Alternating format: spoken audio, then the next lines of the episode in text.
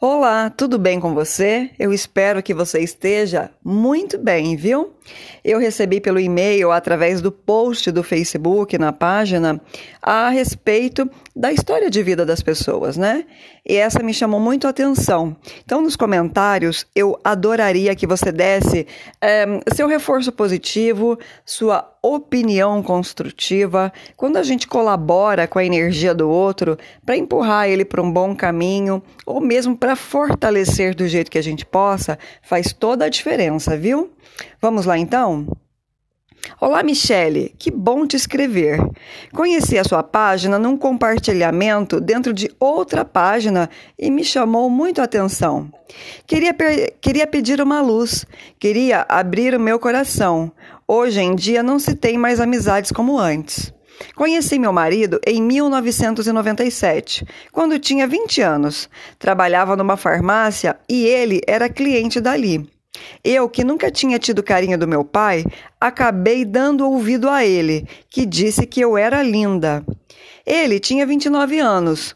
Nunca tinha tido relacionamento com ninguém, assim, de casamento.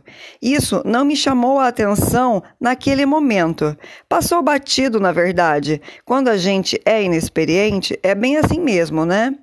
De lá para cá, apanhei moralmente, fisicamente, esse homem me judiou de todas as maneiras que ele sentia que podia, que não iria ter consequência. Nunca consegui engravidar. A cada tentativa, espera, ser tentante foi um verdadeiro inferno na minha vida. Não consigo engravidar, não estudei, adoeci. Sinto, Michele, que minha alma está doente. Ele não me enxerga, não me vê, não se importa. E o que eu fiz de errado? O que eu poderia fazer para passar a ser importante para ele? Vejo que ele fala com mulheres, o celular dele tem senha digital. Diz que são amigas, que amizade, quer amizade, porque não me enxerga. Minha mãe dizia que ele nunca se importou e ela se foi. Não chegou a embalar um neto. Ele diz que a culpa é toda minha. Vejo que as pessoas não gostam de mim. Me fechei, eu acho.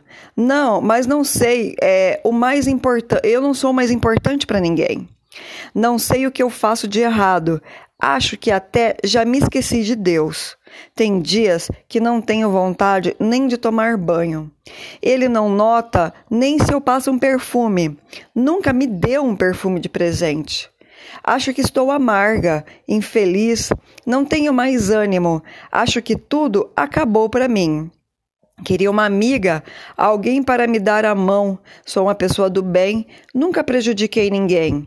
Seu jeito me ajuda, sua voz nas lives me acalmam e eu faço o óleo no pulso e a água purificada também. Um beijo para você e quem mais se importar com a minha história, vai ser bom receber alguma palavra de apoio. Então, você que está aí passando por alguma experiência difícil, você que já superou alguma questão na sua vida, veja o quanto é importante a gente olhar para o outro com boa vontade, né? Minha querida, você enfrentando tantas dificuldades dentro dessa relação, Veja que nem todo mal é para o mal. Hoje você já consegue perceber o que é que acontece dentro do seu relacionamento, dentro do seu lar, dentro dessa relação. Comece por tudo aquilo que você não fez. Quem sabe estudar, quem sabe tomar um banho daqueles que lavam a alma, a cabeça, o corpo, a mente, né?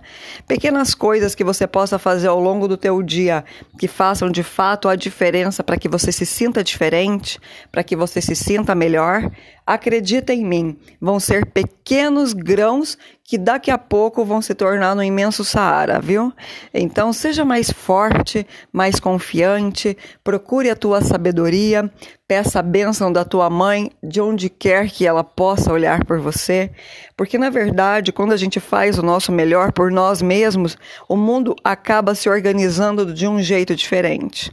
Eu acredito que essa relação ainda possa ter algum ponto de apoio, mas gaste todas as suas fichas antes de desanimar completamente e baixar os ombros diante de uma situação tão sensível, num momento tão vulnerável da sua vida, se apegue àquilo que você pode, pode fazer de bom e não aquilo que você já não consegue mais controlar.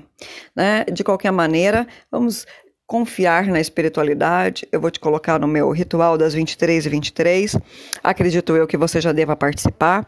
E de qualquer maneira, se coloque tranquila, seja mais paciente com você mesma e não seja tão rígida, porque tem determinadas coisas que a gente acaba é, pensando, sentindo, falando, que acabam atraindo um efeito negativo muito pesado para perto da gente, viu? Muito obrigada pela tua confiança, a todos que ouvem esse áudio também. Que Deus nos abençoe grandemente.